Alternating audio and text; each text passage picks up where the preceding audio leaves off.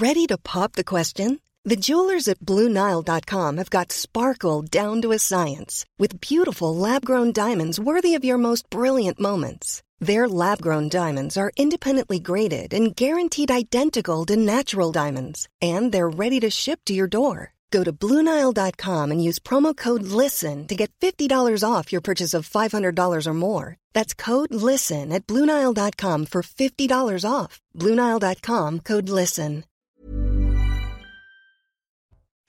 Bonjour à tous et bienvenue dans Midi News. On est ravis de vous accueillir. J'ai le plaisir d'avoir autour de moi Raphaël Steinville, rédacteur en chef de Valeurs Actuelles. Bonjour à vous.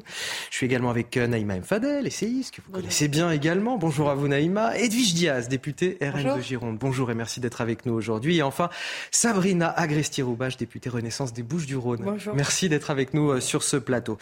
À la une de Midi News aujourd'hui, cette question. Qui est Lucas, le coupable présumé du meurtre de Justine Vérac à Brive? Un garçon sympathique mais impulsif selon certains de ses amis, un jeune homme tout à fait ordinaire selon son avocat. On s'interrogera évidemment sur les zones d'ombre de cette enquête. L'agriculteur de 21 ans prétend l'avoir tué d'un coup de poing après une relation sexuelle consentie. Alors comment expliquer les multiples blessures et les traces de sang retrouvées? On fera le point complet dans un instant avec nos envoyés spéciaux. Méritait-il d'être placé en garde à vue? Ce père de famille qui a vengé l'agression sexuelle de sa petite fille de 6 ans en menant une expédition punitive contre l'agresseur, lui-même mineur isolé. On écoutera l'incompréhension de son avocat tout d'abord et puis pour être complet, on parlera aussi du profil judiciaire chargé de ce père de famille tout comme celui de ses complices. Nous serons notamment sur place avec Régine Delfour. Comment la hausse des prix change votre quotidien? Alors que l'inflation dépasse les 5% Vous êtes nombreux à changer vos habitudes, vous êtes près des deux tiers à avoir réduit notamment vos achats alimentaires. C'est le résultat d'un dernier sondage Odoxa pour le Figaro qu'on vous dévoilera tout à l'heure. Voilà euh, pour le sommaire de votre édition tout de suite pour trouver Nelly Denac pour le journal. Bonjour Nelly. Bonjour Anthony, bonjour à tous. Et à la une, aujourd'hui, on va parler de ces 350 acteurs de la sécurité euh, civile mobilisés euh, dans la lutte contre les incendies l'été dernier et qui euh, sont reçus à l'Elysée. Vous voyez sur ces images Emmanuel Macron qui les a accueillis par ces mots. Le premier mot de la nation, c'est la gratitude. Le chef de l'État va leur remettre une décoration et le président a prévenu que la France devrait adopter une stratégie nouvelle désormais face à ces feux de forêt qui sont de plus en plus fréquents. Mise en examen pour euh, sa gestion des premières semaines de l'épidémie de Covid, l'ancienne ministre de la Santé, Agnès Buzyn, est sortie du silence, vous le savez, cette semaine. Et ce matin, elle a exprimé une forme de contentement après euh, qu'Édouard Philippe a été placé la semaine dernière sous un statut plus euh, favorable, celui de témoin assisté. Mais elle ne comprend pas les poursuites dans leur ensemble. On va l'écouter. Je trouve que c'est très bien euh, je suis ravie pour euh, le Premier ministre et j'espère que Olivier Véran échappera également à une mise en examen. Peut-être que mes 600 euh, pages de PV d'audition et mes explications précises, rigoureuses, scientifiques que je donne maintenant depuis plus d'un an commencent à porter leurs fruits et peut-être aussi que c'est le résultat de, ce que j'ai fait comme travail d'explication devant les juges, en tous les cas devant les magistrats instructeurs, pardon. donc non, pas du tout. Je suis ravie et je pense que, en fait, ce qui est troublant, c'est que nous soyons le seul pays au monde à attaquer ces dirigeants pour euh, la crise du Covid. Sur 198 pays, euh, personne au monde n'est mis en examen pour cette pandémie mondiale. Donc voilà, c'est peut-être cette question-là qu'on doit se poser. Pourquoi la France a besoin absolument de trouver un coupable pour un événement de cette ampleur euh, que personne au monde n'a pu prévoir, en tous les cas dans son ampleur? C'est une situation inadmissible et ils prennent en otage l'ensemble de la population. L'actuel ministre de la Santé, François Braun, a donc fustigé la décision euh, des biologistes de suspendre la transmission des résultats de tests Covid. Depuis hier, euh, la profession fait pression hein, pour euh, protester contre le projet de loi de financement de la sécurité sociale. On va revenir aux raisons de cette colère avec Geoffrey Defebvre dans ce reportage. Impossible pour les autorités sanitaires de mettre à jour les chiffres de l'épidémie Covid pour dénoncer une coupe de 250 millions d'euros dans le budget des laboratoires d'analyse médicale. Les biologistes ont tout simplement suspendu la transmission des résultats de dépistage PCR au fichier national SIDEP. Nous voulons nous battre effectivement pour que cette baisse ne soit pas uniquement fléchée sur les actes de biologie courante que nous pratiquons tous les jours. Nous avons participé à cette épidémie euh, Covid, nous on nous a demandé de faire énormément de tests, de rendre beaucoup de choses. De son côté, Gabriel Attal, le ministre des Comptes publics, reconnaît l'engagement des biologistes durant la crise Covid, mais juge cette décision inacceptable Ils nous ont aidés à résister en réalisant énormément de tests. Ces tests leur ont permis d'augmenter leur chiffre d'affaires de 7 milliards d'euros payés par la sécurité sociale pendant la crise Covid. Selon les syndicats et laboratoires de biologie médicale, depuis 10 ans, ils ont baissé le prix des actes de 30% et ont permis à la sécurité sociale de réaliser 5,2 milliards d'euros d'économies. Le conflit ne fait que commencer. Certains laboratoires menacent de fermer et de se mettre en grève. Le gouvernement ayant maintenu sa mesure dans le projet de budget de la sécurité sociale en actionnant mercredi dernier pour la troisième fois le 49.3. Voilà, en substance, euh, ce qu'il fallait retenir à la mi-journée. C'est à vous pour le début du débat, Anthony. Merci Nelly, on vous retrouve à 13h pour euh, un nouveau journal. Quatre jours après la disparition de Justine Vérac à Brive. Le principal suspect a été mis en examen pour le meurtre de la jeune femme de 20 ans. Son corps a été retrouvé près du domicile du jeune homme. Il a fini par avouer son crime lors de sa garde à vue. On va retrouver euh, sur place à la cité judiciaire de, Limoges Jean-Luc Thomas. Bonjour Jean-Luc. Le suspect a été euh, donc placé en détention provisoire. Le procureur de la République s'est d'ailleurs exprimé euh, hier. Que sait-on des faits pour le moment? Où en est l'enquête exactement? Eh bien, écoutez, l'enquête doit maintenant établir un mobile à propos de la mort de Justine Vérac. Est-ce que ce meurtre s'inscrit euh, sur fond de jalousie, de frustration ou de dépit euh, amoureux? Euh, Le jeune agriculteur, on le sait, appréciait Justine. Des témoins, des proches vont être entendus par les enquêteurs au sujet de cette relation. Il faut rappeler aussi que les policiers ont largement été euh, aidé pour retrouver euh, le, meurtrier par un ami de Justine Vera qui était lui aussi euh, dans la fameuse discothèque dans la nuit de samedi à dimanche dernier. Par ailleurs, lors de ses aveux, et vous en avez parlé, le meurtrier a affirmé qu'il avait eu une relation sexuelle consentie ce soir-là avec la jeune femme et ensuite il lui a asséné un coup de poing qui aurait pu être fatal. En tout cas, le procureur de la République ici à Limoges a lui de, lui de son côté précisé euh, qu'il y, aurait avait eu plusieurs coups donnés avec un objet euh, contondant. Enfin, des expertises psychiatriques, psychologiques vont devoir aussi éclaircir la personnalité de ce jeune agriculteur de 21 ans. D'ailleurs, euh, Jean-Luc, les enquêteurs attendent des résultats d'analyse. Ça pourrait donner peut-être un coup d'accélérateur à cette enquête. Oui, effectivement, ils attendent ça avec euh, impatience. Le juge euh, d'instruction en charge de l'affaire ici au pôle criminel de, Limoges, les enquêteurs attendent euh, les résultats ADN pour avoir une confirmation que le corps retrouvé c'est bien de celui de Justine Vérac. Évidemment, cela ne fait guère de doute. Justice et police attendent aussi les résultats de l'autopsie, attendent également les résultats des différentes analyses à la fois toxicologiques et alcoolémie, euh, des prélèvements euh, qui ont été faits à la fois sur la victime et sur le meurtrier. Merci à vous, euh, Jean-Luc Thomas. Merci également à, Jérôme Rampenou qui est derrière la caméra, je le rappelle, en direct de, Limoges, à la, cité judiciaire de, Limoges.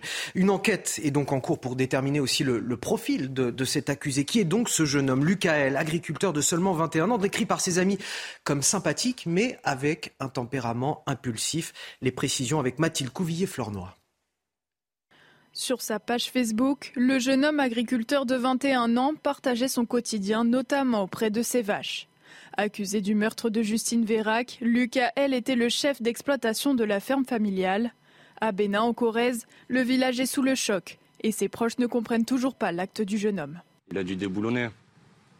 Vous vous rendez compte? C'est inexplicable, c'est inexplicable.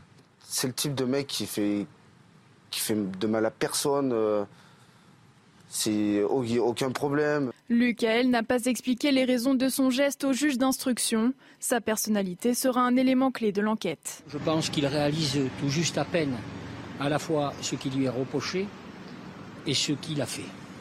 Décrit par ses amis comme un homme fêtard et au tempérament parfois impulsif, il a été expulsé plusieurs fois de son lycée pour des bagarres. Dernièrement, le jeune homme était sous contrôle judiciaire. Il aurait mis le feu à une grange en 2021. Le mis en examen, âgé de 21 ans, n'a jamais été condamné. Il avait en revanche été déjà mis en cause dans une procédure de destruction par moyens dangereux et dégradation. Le jeune homme encourt la réclusion à perpétuité. Voilà pour cette affaire qui suscite évidemment une émotion collective. Ça fait déjà plusieurs affaires qui nous touchent tous. On est tous sensibles à, à, ces meurtres qui sont perpétrés. Oui, bien évidemment. Et là, dans ce cas-là, c'est une jeune femme de 20 ans, maman d'un enfant de, de, 2 ans et qui est le meurtrier, n'a que 21 ans et apparemment c'est une connaissance. Ça me rappelle aussi il y a 15 jours le meurtre de Nadia Assad, cette maman qui allait prendre juste le bus pour aller travailler et qui a été tuée par une connaissance aussi de d'une personne, un voisin. Donc c'est terrible, ça nous émeut. C'est le symbole d'une violence euh, euh, qui est plus importante dans la société aujourd'hui. Moi, je ne crois, je ne crois pas. Je, je crois qu'il y a de plus en plus d'agressions, d'incivilité, euh, etc. Des, des, cas de, criminels. Je pense que ça fait partie aussi, malheureusement, mmh. de la société et que ça a toujours exécuté. Mais sauf qu'aujourd'hui, c'est beaucoup plus médiatisé. Et à partir du moment où ça vient dans les médias, euh, effectivement, c'est là où on prend part à, à cette émotion. Alors justement, est-ce qu'on peut extrapoler finalement à l'ensemble de la société, une société qui est globalement plus violente, on le voit dans les, dans, dans les agressions euh, physiques aux personnes Est-ce que ça rentre aussi en, oui, oui, bien dans sûr. Dans ce schéma de, de, violence généralisée. Alors, oui, euh, la, la, alors on, on, a cette impression de. Alors, c'est pas une impression. Hein, moi, j'avais parlé euh, de l'ensauvagement de la société. Hmm. C'est une frange de la population qu'on qu qu a du mal à identifier, qui est de plus en plus violente et qu'on a du mal, du coup, à gérer. Euh, ça, c'est la première chose. La deuxième chose, c'est à un moment donné, il faut accepter accepter. La société le sait. C'est pour ça qu'on qu légifère et qu'on essaie justement de d'organiser de, les choses. L'être humain, euh, il y a un côté noir de l'être humain, mais qu'on ne saura en réalité euh, jamais complètement effacer. L'être humain, on le voit, regardez les génocides depuis euh, la nuit des temps. Donc la noirceur de l'homme, de l'être humain, quand je dis de l'homme, c'est l'homme avec un grand H, euh, ne, ne, ne disparaîtra jamais. Je pense que maintenant, voilà, euh, qu'on soit en 2022 ou en 1945, enfin, la noirceur de l'homme, on ne réussira jamais à l'effacer. En pourtant revanche, pouvoir apporter quand même des réponses ah, politiques alors, aussi réponses, à la violence. Absolument, mais les, les, réponses politiques, bien sûr qu'on les a. Alors, je ne sais pas si là c'est le moment, et je pense en premier à la famille, euh, bien sûr, aux parents de la, de la petite Justine, à son On parle enfant. de la violence en général et des faits qui se multiplient. On va parler de Rohan dans bien un sûr, instant d'ailleurs. Bien sûr, donc, euh, donc voilà, donc à un moment donné, là, par penser à sa famille, laisser l'enquête se faire et éviter honnêtement de donner trop de détails dans les médias, parce qu'il ne faut pas oublier que les familles lisent et regardent. Donc, euh, c'est euh, moi j'appelle à la pudeur quand même sur ce genre de de, crime odieux et, euh, et je, je, crois que nous le, les, les, politiques on a peut-être un, rôle c'est justement de légiférer pour essayer de ramener à, amoindrir au maximum cette noirceur de, de l'être humain. Bon, on va on va poursuivre, on va prendre la direction de, Roanne dans la Loire. L'enquête se poursuit. La garde à vue du père de famille devait être levée ce matin. Ce père qui avec trois complices a frappé un mineur isolé de 16 ans qui aurait agressé sexuellement sa petite fille à leur domicile. On s'interroge aussi aujourd'hui sur son profil, notamment. Il aurait un lourd passé judiciaire, tout comme ses complices. On va tout d'abord retrouver sur place Régine Delfour. Bonjour euh, Régine, on va faire le, point sur l'enquête avec vous. Je le disais, euh, la garde à vue de ce père devait être euh, levée à, à 9h ce matin. Est-ce que c'est le cas? Oui, c'est le cas euh, Anthony. Elle a été levée euh, ce matin à 9h puisque euh, ils étaient attendus, euh, ils ont été déférés euh, au parquet à 9h30 où le, le, procureur de la République de Rouen donc les a reçus un par un pour euh, leur notifier donc ses conclusions. notamment, il leur a donné une convocation par procès verbal pour comparution le 24 janvier prochain à 13h précisément pour des faits de violence aggravés sur sur euh, donc euh, le mineur euh, isolé avec des circonstances aggravantes, donc deux circonstances aggravantes, violence en réunion et violence avec arme, puisque on parle d'un câble électrique et aussi d'un manche à balai. ensuite, le procureur de la République leur a dit qu'il saisissait, qu'il saisissait le juge des libertés et de la détention, hein, parce qu'il a décidé de les placer en, en, il a décidé de les placer en contrôle judiciaire avec certaines interdictions, obligations. Et en ce moment, donc, euh, ces quatre individus sont reçus par le juge euh, des libertés de la détention qui leur donc euh, signifie leurs obligations, notamment celle de pointer une fois par semaine au commissariat et puis des interdictions comme celle de se retrouver, d'échanger tous les quatre et puis aussi de quitter le territoire national. Merci euh, Régine, merci également à, Charles Baget qui vous accompagne à, Rouen et qui est derrière euh, la caméra euh, aujourd'hui. On va parler dans quelques instants du, profil de ce père puisqu'on apprend voilà, que lui et ses, quatre, ses trois complices sont tous connus de la justice avec des, casiers judiciaires assez chargés pour certains. On y reviendra dans un instant. Je voudrais tout d'abord qu'on évoque cette garde à vue. Est-ce que vous, Edwige Diaz, elle vous surprend cette garde à vue alors que cet homme a reconnu les faits et qu'il a été déjà auditionné librement? Dans le cadre de cette affaire. Oui, moi je suis assez euh, surprise de la tournure euh, que, prend cette affaire. Enfin, je veux dire, il ne faut pas oublier euh, l'origine. C'est qu'à la base, c'est un prétendu mineur non accompagné qui se serait introduit au domicile d'une famille et qui aurait procéder à des attouchements euh, sur une fillette de, de 6 ans. Euh, donc, euh, donc c'est vrai que je, ne soutiens évidemment pas le comportement du papa, mais pourquoi il a fait ça le papa? Mais on peut le comprendre, on peut le comprendre qu'il ait voulu se faire justice soi-même. Pourquoi? Parce qu'en fait, il y a un vrai délitement de la justice. Voilà, c'est 68% des Français qui estiment que la justice est trop laxiste, 93% qui estiment qu'elle est trop lente. Donc, face à ce délitement de l'État, on peut comprendre qu'il y ait des gens qui ont envie de se faire justice soi-même. C'est pas du tout ce que je soutiens, mais on, peut comprendre. Et en fait, il y a un vrai on est, nombreux effectivement à comprendre la bah réaction d'un père sans cautionner évidemment euh, oui, cette, ça, euh, attitude qui mais, consiste mais, mais, c'est vrai qu'il y, y a, quand même un, un décalage entre l'hyperviolence, l'ensauvagement de la société qu'on observe et la faiblesse des réponses pénales. Raphaël Steinville, est-ce qu'elle était euh, nécessaire cette garde à vue? Je crois que je partage euh, l'avis de Madame la députée sur cette garde à vue parce que très effectivement, euh, le père de famille avait déjà été auditionné librement. on connaissait, enfin la police, la justice connaissait, et puis en plus ils, ont fait étalage de, de, la manière dont ils avaient procédé à la télévision, répondant, je pense, de manière bien imprudente à toutes les sollicitations médiatiques qui leur avaient été faites. Mais pour euh, faire euh, le lien avec la, précédente affaire qu'on évoquait, le, meurtre de, Justine, euh, précisément, là, on a, on a deux cas de figure très différents, mais c'est important de souligner la différence.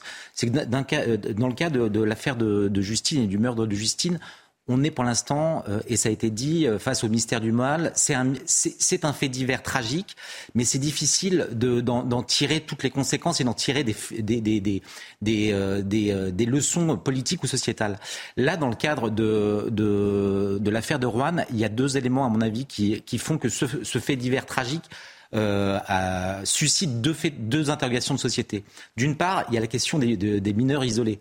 Euh, à travers l'agression de ce, ce mineur euh, isolé, en tout cas supposé, il y a, on ne peut pas s'empêcher de traiter ce volet-là qui est immense, avant de traiter le cas du père, de la réaction du père, de la justice de, ceux qui voudraient se faire justice eux-mêmes.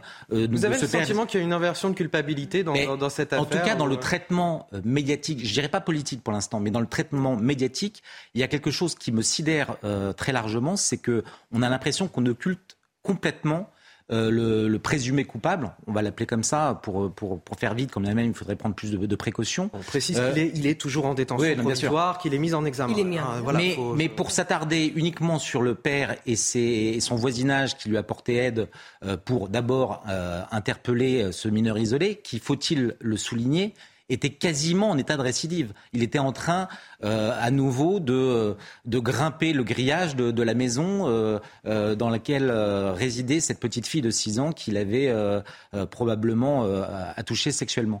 Donc si on ne remet pas en cause, en, en, dans, si on ne parle pas de ce contexte, euh, qu'on s'attarde exclusivement après sur le casier judiciaire de ce père de famille, de ses voisins, et qu'on occulte tout le reste, bien évidemment, euh, on va en arriver à la conclusion que c'est insupportable, il n'aurait jamais dû faire ça, il était forcément coupable. Moi, je pense que d'abord, il y avait un réflexe euh, humain dans, dans l'agissement de ce père. Après qu'il soit allé trop loin, qu'il ne faille pas le faire, on est bien d'accord. Mais malgré tout, je pense qu'il est important de pouvoir rappeler ça malgré tout, est-ce qu'il ne faudrait pas aussi que les politiques euh, aient une certaine prudence dans le soutien à cet homme, sachant effectivement les questions du casier judiciaire bah, y a, Regardez quand on il y a quand même un, euh, alors il y a un soutien prudent. Certains, bah, Éric Ciotti euh, chez les LR, il y a un ah soutien qui peut être plus. voilà, est-ce qu'on ne devrait pas faire humaine, aussi la réaction humaine, je pense quand on n'a pas tous les éléments. Absolument, et c'est pour ça que tout à l'heure je vous le redisais. Je vous le redisais. à un moment donné, on ne peut pas livrer. Vous savez, livrer tous les détails, ça donne du grand n'importe quoi. Tout le monde a un avis sur tout, mais sans connaître le fond de l'affaire. Là où vous avez avez raison. Ce qu'on oublie, qu'il y a une, petite fille de 6 ans qui s'est fait agresser sexuellement. Euh, et qu'à un moment donné, la réaction du père, et vous l'avez dit, c'est bien sûr, tout le monde comprend. Dire, quel est le parent, quel est l'être humain autour de cette table qui va pas comprendre la réaction du père? Personne. Personne ne viendra vous dire ça. La chose, c'est que l'état de droit fait que, à un moment donné, on est obligé quand même d'expliquer que c'est la justice qui fait la justice et que les moyens doivent être mis plus, c'est certain. moi, je ne suis pas de celle qui dit ah non, tout va bien, pas du tout. Vous me demandez si tout va mal ou tout va pas parfaitement bien Absolument. La preuve. À un moment donné, il faut que les Français retrouvent la confiance en la justice. Et là où vous avez raison, euh, Raphaël, c'est que il ne faut pas occulter la base de l'affaire. C'est-à-dire, moi, je veux bien qu'on polémique dix ans sur euh, le casier judiciaire du papa, c'est honnêtement le, sujet. Il y a une petite fille qui s'est faite agresser. On doit expliquer à nos concitoyens qu'on ne peut pas se faire justice soi-même. Et ça, c'est euh, l'état de droit. Nous sommes en France. On, est obligé d'expliquer ça. Et je pense que le traitement médiatique, effectivement, sur qui est le père, qui sont les amis. Enfin, franchement, moi, c'est pas tellement mon débat. Mon débat, c'est que le procureur fait son travail, que la justice doit faire son travail, que la petite fille va, va devoir, à un moment donné, va falloir la protéger et l'accompagner, et qu'il va y avoir des séquelles à tout ça. Et oh, très sincèrement, je pense que moins on rentrera dans ce genre de polémique, justement, est-ce que euh, a un casier long, pas long enfin, C'est pas ça le débat. Le débat, c'est la justice doit faire son travail. Elle le fera, j'en suis sûre, parce que nous sommes encore une fois dans un état de droit. Et les moyens, vous voyez, alloués à, la justice, moi je le vois, puisque je soutiens, enfin, je suis dans une majorité euh, qui, euh, qui justement en ce moment est aux affaires. Oui, plus de moyens pour la justice. Euh, qu'on doive euh, doubler le nombre de magistrats. parce que le fond du problème, il est là. C'est la confiance des Français dans la justice. Mais absolument. Mais euh, le sentiment d'injustice, vous savez, il n'est pas inventé. C'est pas un sentiment, en fait. Le problème, c'est que non, mais les le sentiment, gens voient, au quotidien que que la justice n'est pas là pour leur sécurité et pour les protéger. Vous savez, l'état de droit et la civilisation, en fait, euh, c'est on sort de la tribalité et la civilisation, donc on sort. Euh, c'est euh, Épicure qui en, qui en parlait, c'est qu'à un moment, on transfère à l'état de droit notre sécurité, notre protection. Et on attend d'être protégé et d'être sécurisé. Mais en fait, ce qu'on se rend compte, une quarantaine d'années, c'est que l'État aujourd'hui n'est pas en capacité d'assurer la sécurité et la protection des et la réparation et, la, réparation, exactement. et quand vous entendez, par exemple, que certains jugements de l'état de droit, de la justice au nom de l'état de droit sont faits en fonction des disponibilités des, places de prison, 15 000 vous ne places pouvez qu'être scandalisé et, vous inquiéter. Et justement, vous êtes, vous êtes on conduit au désespoir.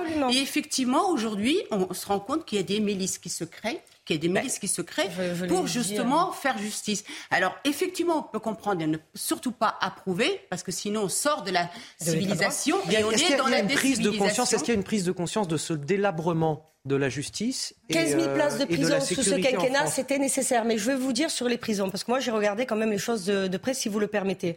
À un moment donné, il faut faire accepter aux élus locaux qu'ils vont avoir une prison dans leur circo circonscription ou dans leur ville. Je vous garantis que les élus locaux ne sont, enfin voilà, jusqu'à maintenant, quand vous venez vendre l'idée dire aux élus locaux que si on veut plus de justice, il faut aussi plus de places de prison sous ce quinquennat, c'est important. 3 000. J'avais l'impression que la prise de conscience est là. Par rapport à ça, si vous me permettez, Anthony, aujourd'hui, l'État décide, décide de son propre chef, sans l'accord des élus, par exemple, pour mettre des... faire adhérer. Non, mais je, non, je vous parle pas de ça. Je vous donne un exemple où l'État décide notamment des centres d'hébergement pour les mettre là où, ils souhaitent, notamment pour, aussi euh, enfin, dispatcher entre guillemets euh, des, personnes qui sont arrivées dans le pays, d'ailleurs d'une manière illégale, et aussi des mineurs non accompagnés. Donc on voit bien que, le, que l'État s'autorise. Donc pourquoi pas Absolument. Dans ce cas-là. Absolument. Euh, un dernier mot, il nous reste quelques secondes euh, sur. Euh, s'il vous plaît, mesdames, Edwige Diaz.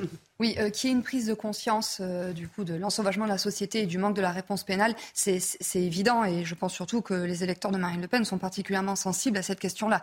Après, moi, je, vraiment, je, je, je salue l'honnêteté de, de, ma collègue qui dit que la majorité aussi en, en, prend conscience. bon, le problème, c'est que c'est quand même il y a quand même un problème, euh, du coup c'est pas vous, mais c'est quand même Éric Dupont-Moretti. Vous savez, cette semaine, on a étudié les crédits euh, du projet de loi de finances sur la mission justice. Et en fait, qu'est-ce qu'on peut retenir de l'objectif de, de, la majorité? C'est que donc aujourd'hui, il y a 21%, 21 des personnes qui sont condamnées à des peines inférieures de 6 mois qui vont en prison. L'objectif à 2025, c'est 14%. Et les peines alternatives à l'emprisonnement, aujourd'hui, c'est 77%. Et l'objectif en 2025, c'est 81%.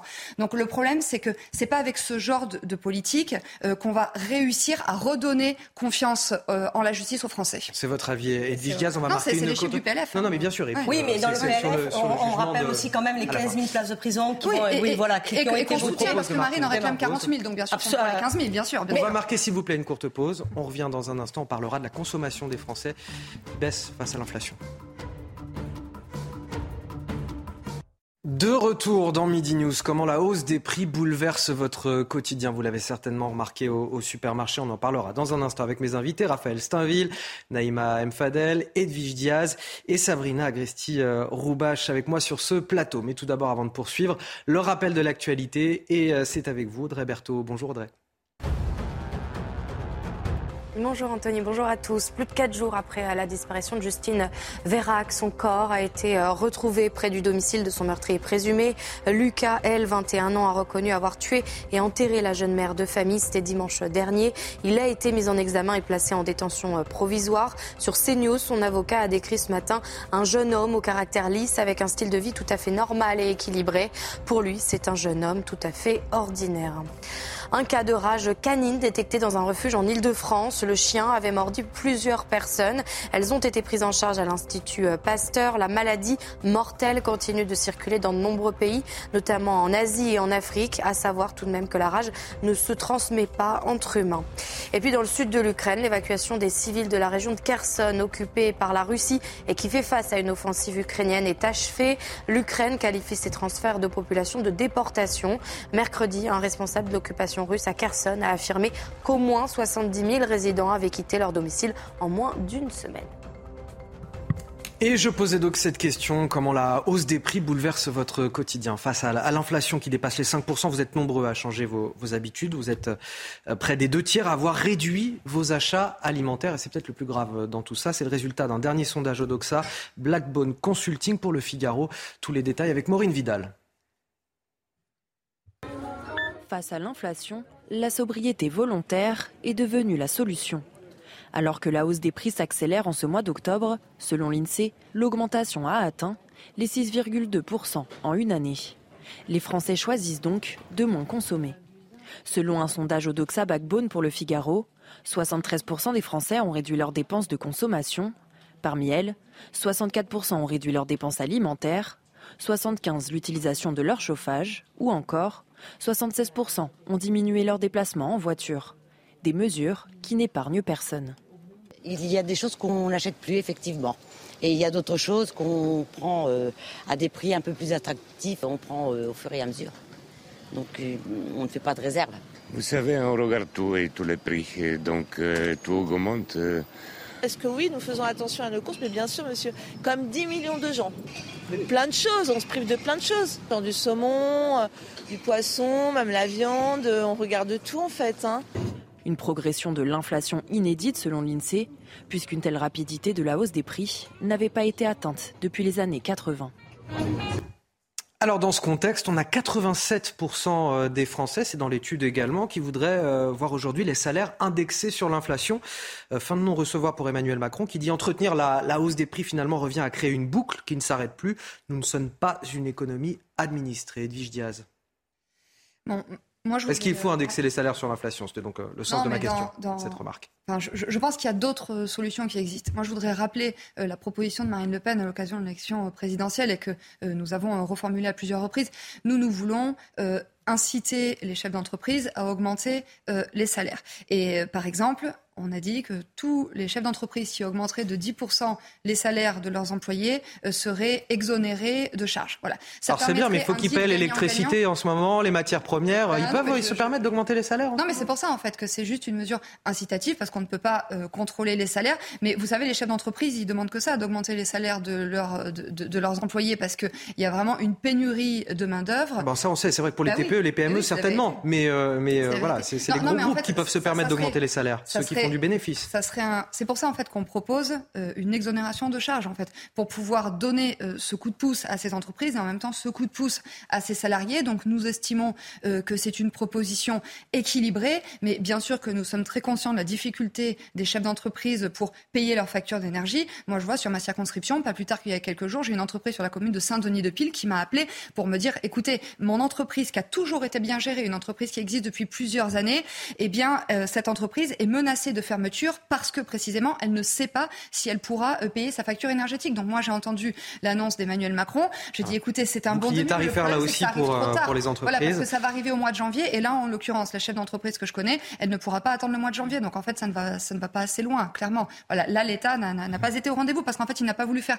les réformes structurelles. Euh, nous ça fait longtemps que nous demandons la, la, sortie du marché européen de l'énergie. Ça fait longtemps que nous alertons sur ce sur, sur cette dérive et ça fait longtemps que nous disons il faut réinvestir massivement dans le nucléaire. Donc là, on se réjouit qu'Emmanuel Macron ait changé d'avis sur le nucléaire. C'est très bien, mais toutefois, euh, rien n'empêche qu'il a fermé Fessenheim, qu'il a abandonné le projet Astrid et que et qu'en fait, on a perdu beaucoup de temps. Et donc, c'est toutes ces décisions politiques qui ont des conséquences aujourd'hui euh, sur nos TPE et nos PME françaises. Alors, Sabrina Agresti-Rouba, je voudrais bien que vous répondiez sur l'action du gouvernement euh, ah. là-dessus tout d'abord, et puis on reviendra aussi aux difficultés des Français. J'aurais adoré en fait que mes, que mes très chers collègues hein, déjà votent euh, toutes les augmentations qu'on a pu faire pour les Français, 4% pour les retraites, 4% pour les... On, on l'a fait, c'est Non, non, mais j'aurais, oui, absolument, mais j'aurais aimé aussi qu'à un moment donné, on se rende compte que le bouclier tarifaire à 15% pour les gens, vous savez, euh, le, prix de l'énergie explose, mais pour les, les, foyers. Donc, beaucoup de choses sont faites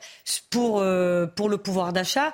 À un moment donné, je voulais rebondir sur les, les entreprises. On a fait quand même le quoi qu'il en coûte, le seul pays à, à l'avoir fait. Et maintenant, moi, j'entends une petite musique en disant, ah, mais peut-être que le quoi qu'il en coûte a durer un peu trop longtemps. Donc de toute manière, vous savez, tomber pile poil juste là où il faut, quand il faut, je mets franchement au défi n'importe quel dirigeant de le faire. N'importe quel. En revanche, en revanche, euh, ce que je crois, c'est que oui, le président a raison quand il dit il ne faut pas indexer bien sûr les salaires sur le sur le, le, le coût de l'inflation. C'est pas possible. De toute manière, on créerait des crises sur crises. Obliger les chefs d'entreprise. Moi, je suis une chef d'entreprise. J'ai une, euh, euh j'avais une petite boîte de, de production euh, euh télé. vous ne pouvez pas m'obliger à augmenter les salaires parce que, comme vous le dites, les plus touchés, ce sont les TPE, les PME et les ETI. À un moment donné, oui, les grands groupes qui peuvent le faire le font ils l'ont fait. Ils ont fait, euh, ils ont augmenté euh, les salaires dès qu'ils le peuvent. Et ce que je crois, c'est qu'il faut aussi se rendre compte que nous avons le taux d'inflation le plus bas euh, d'Europe. Nous, nous avons quand même, quand même fait le, le pack pouvoir d'achat le plus protecteur d'Europe. Et sur l'Europe, non, moi je suis quand même profondément européenne et l'Europe euh, protège. Donc nous évite aussi ah bah, de grandes crises. Je voudrais qu'on moi, au fond de euh, l'étude. On a les, plus pauvres qui ont du mal à boucler les fins de mois, toute l'économie qui est globalement affectée, parce qu'aussi quand on a les classes moyennes, parce qu'elles font aussi partie euh, des, des, des, classes qui sont affectées par, par ce pouvoir d'achat, eh ben, les classes moyennes, elles renoncent aux petits plaisirs. Ça veut dire les restaurants, le tourisme, l'alimentation de luxe, l'achat de véhicules, et ça, ça touche toute l'économie, l'ensemble de l'économie également. Oui, mais vous avez raison, mais c'est pour ça que, pour reprendre peut-être ce qui a été dit, le commentaire du reportage, c'est qu'on n'est pas dans la, la sobriété choisie ou euh, je sais plus où consenti. On est dans la Alors, On va revenir à la fameuse expression d'Agnès oui, Pannier-Runacher, euh, les Français en situation de sobriété subie. Oui, mais c'est très exactement ce qui se passe. Les Français pauvres. Là, on peut peut-être dire le mot que Agnès Pannier-Runacher n'a pas voulu dire. Hein. Et donc, euh, c'est les Français aujourd'hui euh, font, euh, font preuve d'inventivité, euh, tout un tas de dérivatifs pour essayer soit de réduire leur consommation, soit de d'aller acheter au moins cher. Mais là où j'aimerais pouvoir vous répondre, Madame la députée, c'est que vous vous saluez les, les efforts qui ont été consentis par le gouvernement et notamment avec la mise en place du bouclier tarifaire. Mais si on fait un petit parallèle entre ce qui s'est passé pour, euh, pour des chocs euh, énergétiques euh, similaires en 73 avec le choc pétrolier et la réaction du gouvernement de l'époque, c'était la création en cinq ans de, de 13 centrales nucléaires. Là, on a pas suffisamment anticipé les, prochaines, les prochaines. Parce qu'en fait, la, la, question, quand même, on peut parler de pouvoir d'achat, mais la question qui est centrale, c'est celle du prix de l'énergie aujourd'hui et de notre capacité la, la, et, et, notre capacité et notre capacité à pouvoir en produire à, à, des, à, des niveaux, à des niveaux qui soient euh, peu chers. Le fait est qu'on l'avait grâce au nucléaire et que les, les énergies vertes. On aurait été bien moins affecté par la crise énergétique si l'appareil nucléaire était vers une énergie toujours plus chère. Et ça, en fait, les Français doivent le réaliser. C'est-à-dire qu'en fait, on s'inscrit dans une dans une inflation euh, qui, qui risque de durer. Et les efforts, aujourd'hui, ce sont des, des pansements sur... Sur, des jambes de, sur une jambe de bois, mais ça ne suffira pas à régler leurs problèmes. Et surtout, et surtout, encore une fois, c'est que c'est très bien, le gouvernement fait ça, mais ce sont autant d'investissements qui ne sont pas faits. Euh, quand regardez ce que fait l'Allemagne à côté, les, plans d'investissement et d'aide aux entreprises sont massifs. Alors il y a une distorsion peut-être, mais nous, bah, on est, faut on est comparable. Si nous étions euh, comme l'Allemagne, ça se saurait. Et je trouve, alors je vous trouve sévère par contre, sur, euh, on oublie d'où vient quand même cette crise énergétique. On rappelle juste la crise. Elle ne vient pas vient pas. Ça a été un accélérateur, mais, ne pas d'Ukraine. C'est un accélérateur parce qu'on s'est retrouvé bien, bien dépourvu. Je, je, vais reprendre l'histoire de la cigale et la et, la fourmi, parce que tout ça, c'est la conséquence quand même des politiques hasardeuses qui ont été mises en place. On peut pas, on peut par rapport au nucléaire. C'est aussi les sanctions d'une. Ah bah si, si, bah Hollande et qui ont été validées massivement. Et bien avant, bien avant. Vous savez très bien ça. Pas en même temps, s'il vous plaît. Pas en même temps. Laissez Naïma S'il vous plaît, laissez Naïma Qui ont été décidées effectivement en 2012 par François Hollande et puis validées et puis réellement en place par euh, Emmanuel Macron. Ça, euh, je veux dire, tout le monde le sait.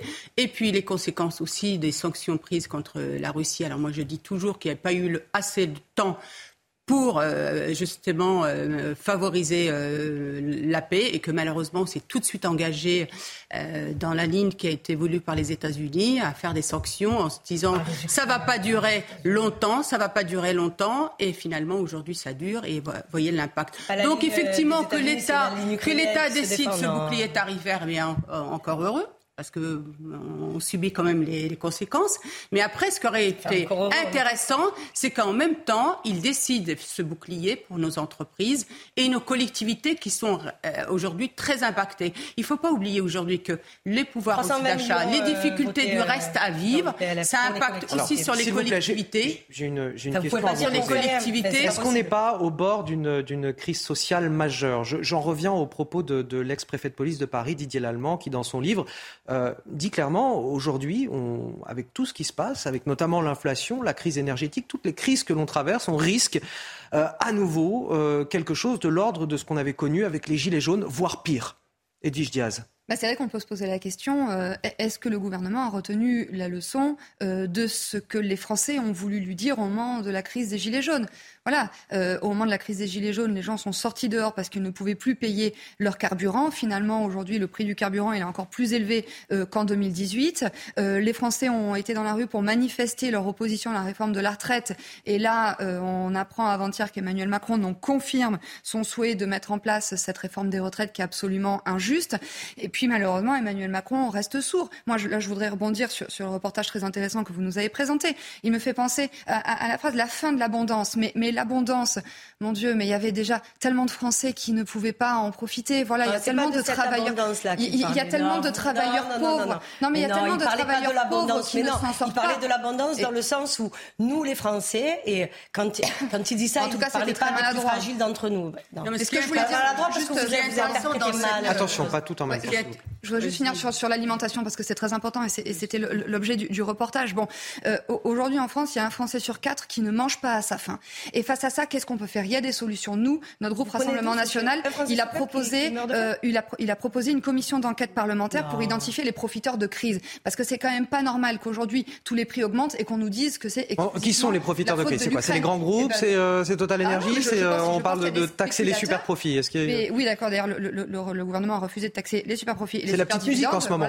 Et, donc, c'est pour ça en fait que c'est tout l'intérêt d'avoir déposé une commission d'enquête parlementaire pour identifier véritablement quels sont les responsables de cette inflation. Donc voilà, ça c'est le premier point que je voulais dire. Je voulais rappeler aussi la proposition de Marine qui était d'appliquer une TVA à 0% sur un panier sur de un panier produits, de, produits, voilà, de première nécessité. Oui, mais aujourd'hui c'est de ça dont les Français ont besoin. Et je voudrais quand même euh, apporter une attention particulière aux étudiants parce que si je vous disais que aujourd'hui c'est un Français sur quatre qui ne mange pas à sa faim, chez les étudiants c'est un sur deux.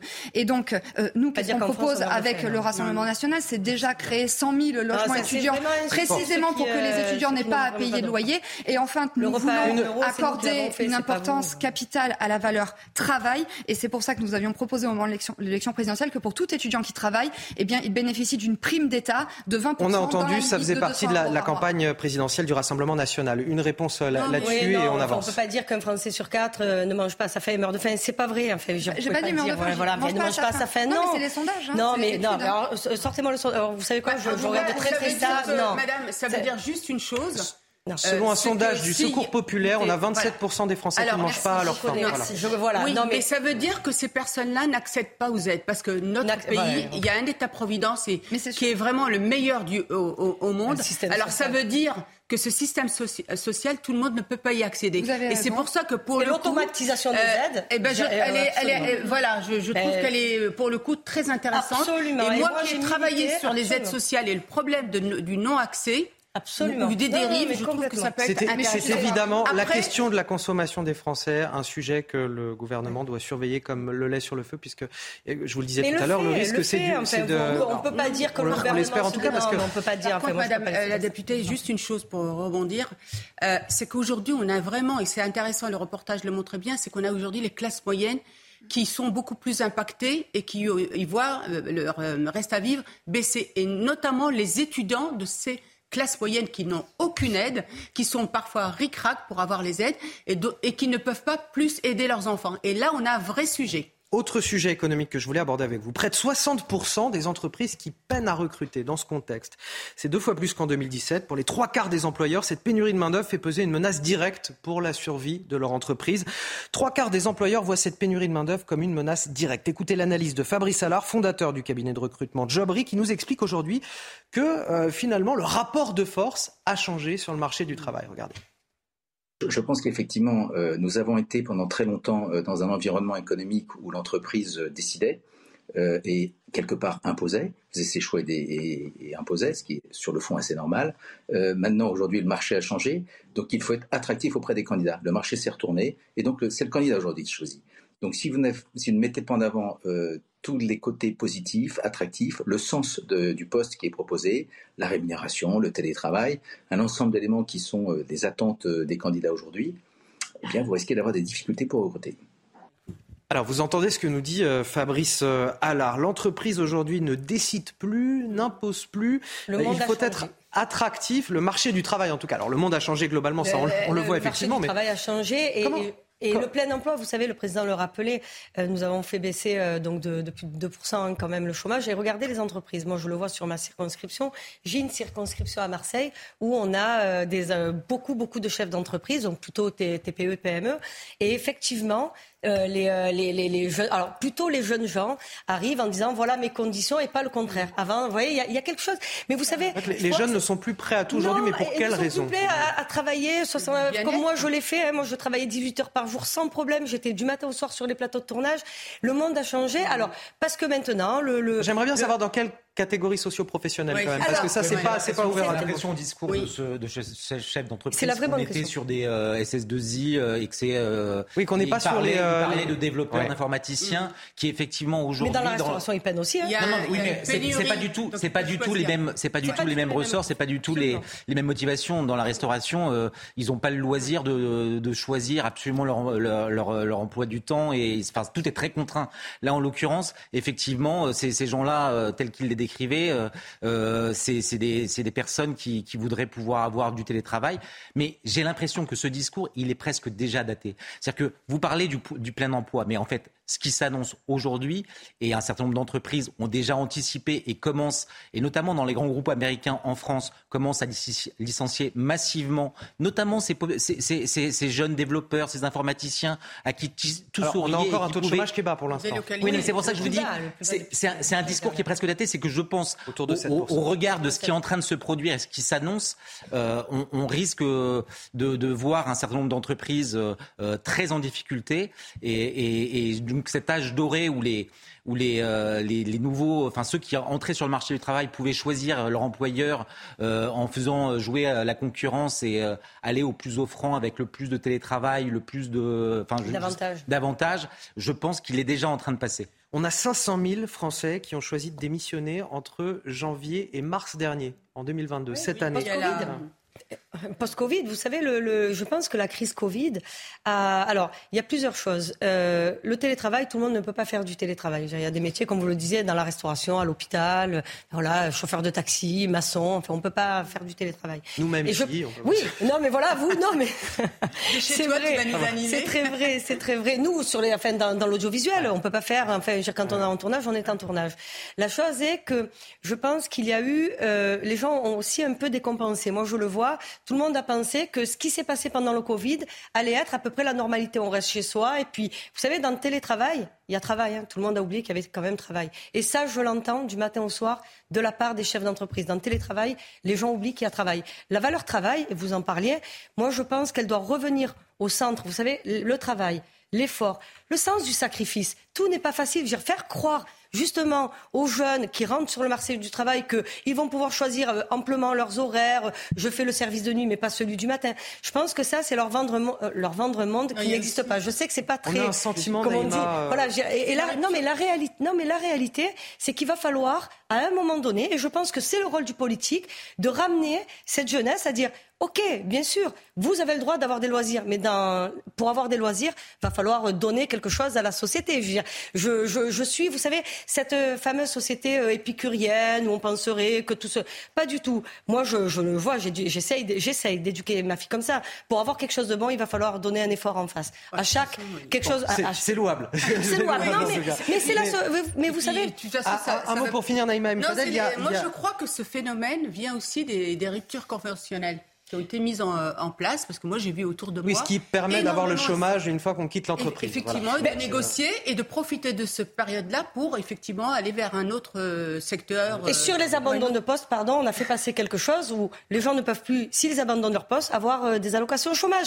Parce que pareil, ça revient aux allocations au chômage. C'est pas un dû. L'allocation au chômage, elle est faite sur un temps donné, dans une rupture de la chaîne travail, de manière exceptionnelle et non pas un dû, un truc systématique. J'abandonne mon poste et puis je reviens en fait quand je veux.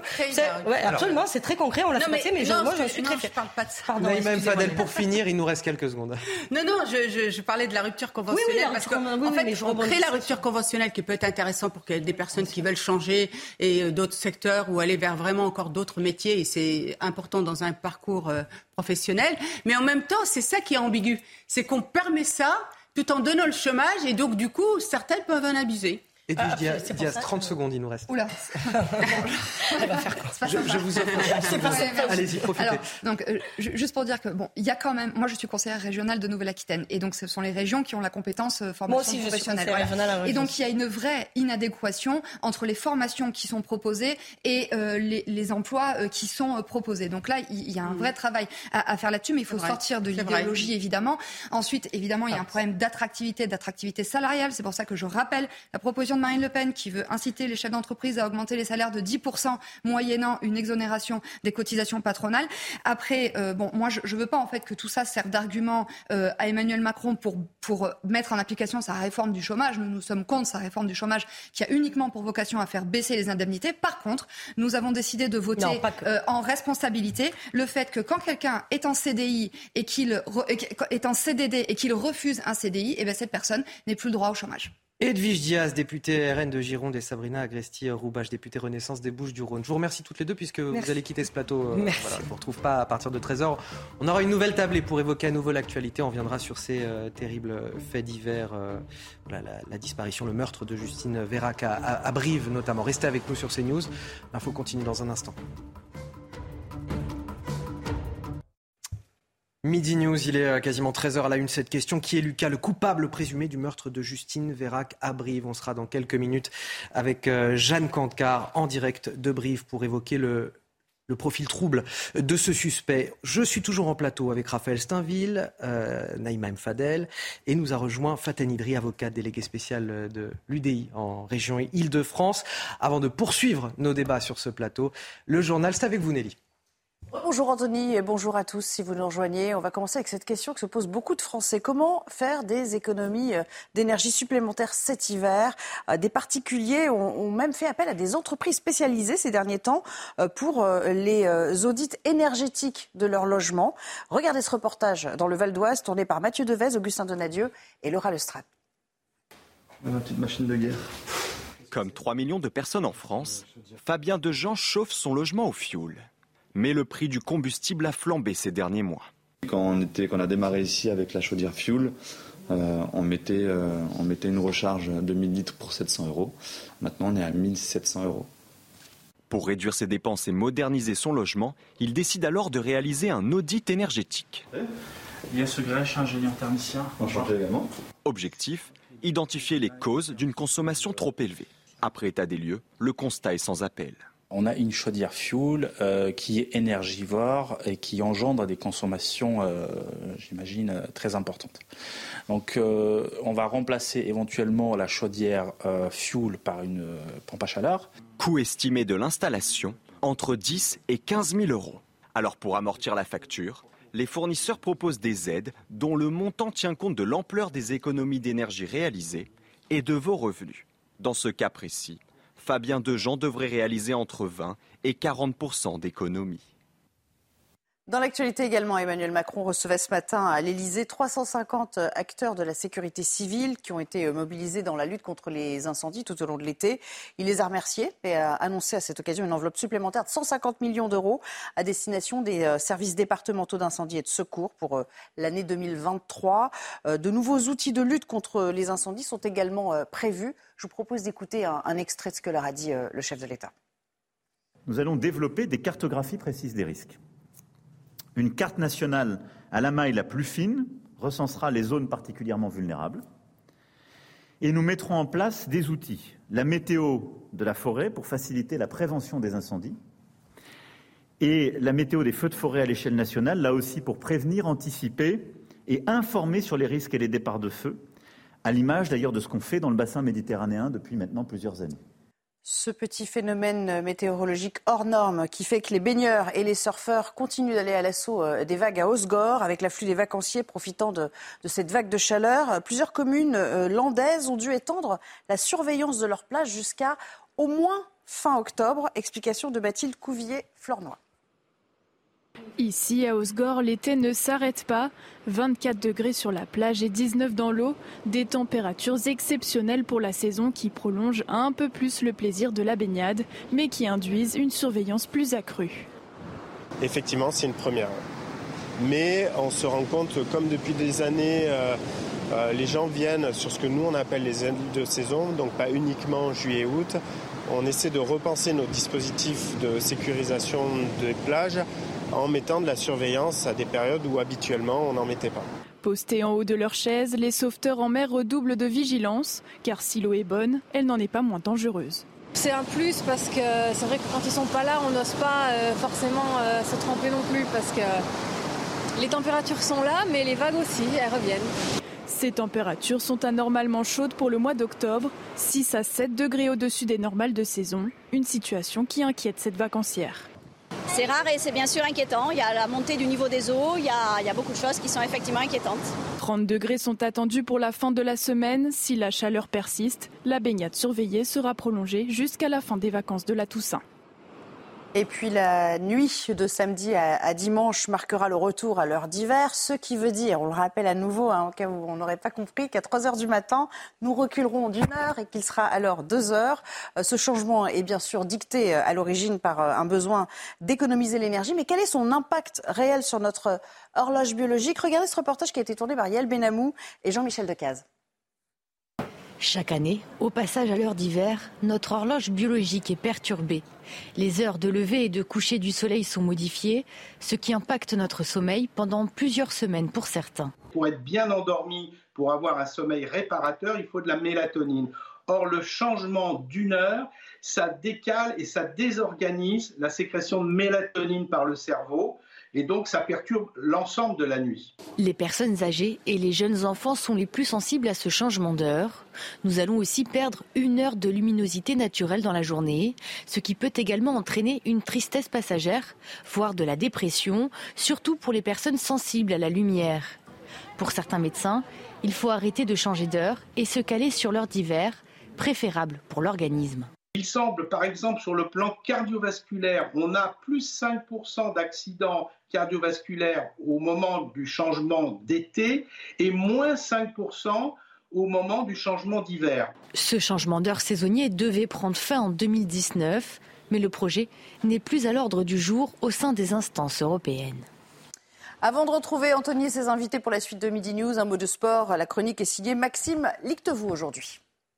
Regardez CNews Chronique Sport avec Colissimo Facilité, la solution d'affranchissement en ligne dédiée aux professionnels pour simplifier les envois et suivi de colis. Un nouveau miracle à la Nantaise en Ligue Europa. Grâce à Ganago, entré en jeu à la 78e minute, les Canaries peuvent encore se qualifier pour les 16e de finale. Car pendant 90 minutes, Nantes a peiné à être dangereux. L'ouverture du score de Blas intervient sur un cadeau du portier adverse. En deuxième période, Lafont, irréprochable jusque-là, provoque un penalty transformé. À ce moment, Nantes est éliminée. L'abnégation nantaise finit par payer devant un public en fusion. Nantes sera au moins reversée en Ligue Europa Conférence, de quoi s'assurer de nouvelles émotions européennes. C'était CNews Chronique Sport avec Colissimo Facilité, la solution d'affranchissement en ligne dédiée aux professionnels pour simplifier les envois et suivi de colis. Et on en vient à ce terrible fait divers. Quatre jours après la disparition de Justine Vérac à Brive, le principal suspect a été mis en examen pour le meurtre de la jeune femme de 20 ans. Son corps a été retrouvé euh, près du domicile euh, du jeune homme. Il a fini par avouer son crime lors de sa garde à vue. On va tout de suite rejoindre euh, Jeanne Cancard. Jeanne Cancard avec Fabrice Elsner. Jeanne, que sait-on du, profil de cet homme? Un profil trouble, semble-t-il. Oui, Anthony, une personnalité qui interroge, surtout quand on regarde dans le passé de ce principal suspect, puisqu'avant d'être mis en examen pour le viol, la séquestration et le meurtre de Justine, eh bien, le jeune individu âgé de 21 ans avait déjà eu affaire à la justice, notamment dans une affaire d'incendie volontaire en Corrèze en août 2020. Dans son petit village de Béna, eh bien, le jeune homme est décrit comme quelqu'un de poli, mais parfois impulsif. Nous avons pu rencontrer certains de ses proches, notamment ses deux oncles qui vivent sur le même terrain que lui lui qui travaille aussi, eux, dans la ferme familiale. Ces deux oncles qui nous ont dit qu'il a pété un câble. On ne comprend pas ce qui a pu lui passer par la tête, nous ont-ils confié. Nous avons aussi échangé avec le président du club de football. Il connaît le principal suspect depuis ses six ans. Il n'a jamais posé de problème et a toujours été impliqué et volontaire dans cette enquête. Beaucoup de questions restent en suspens. Le jeune homme a-t-il euh, a-t-il donné une drogue dans la dans une coupe de champagne à euh, Justine avant de partir avec elle Le rapport était-il vraiment consenti? Autant de questions auxquelles vont tenter de répondre les enquêteurs et justement pour tenter d'éclairer la justice sur la personnalité du principal suspect. Des expertises à la fois psychologiques et psychiatriques vont être ordonnées. Merci à vous, euh, Jeanne Cancard. On va prendre la direction de, Limoges, à la cité judiciaire de Limoges, retrouver, euh, euh, retrouver notre journaliste Jean-Luc Thomas avec Jérôme Rampenou. Jean-Luc, que sait-on de l'enquête pour l'heure? Où, où en est exactement cette enquête? Que sait-on des faits qui se sont déroulés? Eh bien, écoutez, euh, l'enquête doit maintenant établir euh, un mobile sur la mort euh, de Justine Vérac. Est-ce que ce meurtre s'inscrit sur fond de jalousie, de frustration ou de dépit amoureux? On sait que le jeune agriculteur appréciait fortement Justine. Des témoins, des proches, des amis seront entendus par les enquêteurs au sujet de cette relation. Il faut rappeler d'ailleurs que les policiers ont largement été aidé pour retrouver euh, le meurtrier euh, par un ami de Justine Vera qui était lui aussi euh, dans la discothèque dans la nuit de samedi à dimanche dernier. Par ailleurs, lors de ses aveux, le meurtrier a affirmé euh, qu'il avait eu une relation euh, sexuelle euh, consentie, mais il avait au final donné un coup de poing qui aurait pu être mortel. Ensuite, le procureur de Limoges, hier, lors de sa conférence de presse, a lui donc, de son côté, précisé qu'il y aurait eu plusieurs coup donné avec un objet euh, contondant. Enfin, euh, comme le disait euh, Jeanne, eh bien, des expertises psychiatriques, psychologiques vont devoir aussi éclaircir la personnalité du jeune agriculteur de 21 ans. Merci Jean-Luc Thomas, merci également à, Jérôme Rampenou qui est derrière la caméra et qui vous accompagne. Noémie Schulz du service police-justice de, de, CNews. Noémie, bonjour. Bonjour Anthony. On attend encore des, des analyses euh, dans cette enquête, des analyses qui vont venir peut-être accélérer cette enquête justement. Oui, et la première, enfin, c'est l'autopsie du corps qui a été retrouvé euh, hier, ce corps dont on est pratiquement sûr qu'il s'agit de celui de Justine, mais il va falloir euh, le vérifier avec notamment l'ADN. C'est ce qu'a indiqué le procureur de la République de Limoges hier soir. Donc une autopsie dont on devrait connaître les résultats en, début de, semaine prochaine, qui va permettre notamment d'établir les causes précises de la mort de la jeune femme. On sait qu'en garde à vue, le suspect a évoqué un coup de poing qu'il lui aurait donné, alors que le procureur, lui, parle de plusieurs coups au visage, dont au moins un avec un objet contondant. Est-ce que ce sont ces coups qui ont entraîné la mort de, la jeune femme, c'est l'autopsie qui va devoir le, déterminer. L'autopsie, elle va aussi avoir comme objectif de regarder si Justine a pu être victime de violences sexuelles. Là encore, le suspect a évoqué un rapport sexuel consenti. Dit qu'il qu'il a ramené Justine chez lui, qu'ils ont eu donc une, une relation sexuelle. là aussi, les médecins légistes vont regarder s'il y a des, traces, des éléments qui permettent de penser que cette jeune femme n'était pas euh, consentante à ce rapport euh, sexuel. Et puis la question enfin des analyses toxicologiques, là ça va être pour voir si euh, elle a pu être droguée à, son insu. on sait que nos confrères, notamment du Figaro et du Parisien, ont recueilli un témoignage, celui d'un jeune homme, Théo, qui était avec Justine en boîte de nuit à la charrette dans la nuit de samedi à dimanche, qu'elle lui a dit qu'elle se sentait mal, que son champagne avait un drôle de goût, qu'elle est sortie prendre l'air de la boîte de nuit et que c'est à la sortie de la boîte de nuit, à l'extérieur, qu'elle a croisé donc ce, jeune homme, ce suspect qu'elle connaissait. C'était une, une, connaissance. Ils se, ils se croisaient euh, de temps en temps. Elle a passé euh, un moment avec lui euh, pour se, se reposer. donc l'ami Théo est retourné dans la boîte de nuit. Et quand il est ressorti au bout de trois quarts d'heure pour voir comment allait euh, son amie Justine, elle n'était euh, plus là. Et c'est notamment grâce à, ce témoin-là que les policiers sont très vite remontés euh, jusqu'au suspect. Donc là aussi, cette question-là, elle est cruciale parce que s'il apparaît que la jeune fille, la jeune femme a été droguée, eh bien cela apporte une dimension encore supplémentaire dans l'idée peut-être de la, de la préméditation, de la, préparation en tout cas d'un passage à l'acte. D'ailleurs, il y a des contradictions déjà dans le discours de, Lucas sur la question de, de ce qui a Justine Vérac. Il parle d'un coup de poing, mais enfin, on a quand même retrouvé des traces de sang. Oui, absolument. C'est notamment, ce sont ces éléments-là qui euh, l'ont amené à craquer pendant la, garde à vue. On sait qu'au début, il a nié, et puis les enquêteurs l'ont confronté aux, éléments euh, matériels, aux preuves matérielles, parmi lesquelles les traces de sang euh, dans la voiture, des traces de sang qu'il avait tenté de nettoyer chez lui, dans, dans la chambre, le sac à main de la jeune femme aussi, retrouvé brûlé à proximité de, de, son domicile. Donc là encore, il évoque un coup de poing. Est-ce qu'un coup de poing pourrait être à, à l'origine d'une perte de sang euh, en telle euh, quantité qu'il y ait comme ça des, traces à, plusieurs endroits? Euh, bien sûr, tout ça, donc l'autopsie va être importante, mais vous savez, une, une instruction, une enquête comme ça, ça va prendre plusieurs mois et d'autres experts vont se pencher sur, sur ces, ces questions-là pour, pour déterminer précisément, notamment la nature des coups qui ont pu être portée euh, à la jeune femme. Bon, vous allez rester avec nous, Noémie. Dans un instant, on va parler de, de, cette enquête à Roanne, dans la Loire. La garde à vue du père de famille qui devait être levé ce matin à 9h. Ce père qui, avec trois complices, a frappé un mineur isolé de 16 ans qui aurait agressé sexuellement sa petite fille euh, de 6 ans à leur domicile. On s'interroge aujourd'hui sur le, le, profil. Il aurait un lourd passé judiciaire. Ça, on en parlera notamment avec vous. On va retrouver sur place Régine Delfour. Bonjour, euh, Régine. On va peut-être faire avec vous euh, le point sur cette enquête et notamment cette garde à vue, vous nous le disiez, qui a été euh, levée ce matin à 9h. a été levé euh, ce matin à 9h puisqu'ils étaient déférés à 9h30 au parquet où ils ont euh, rencontré donc euh, le procureur de la République qui leur a notifié leur comparution pour le 24 janvier euh, prochain à 13h précise.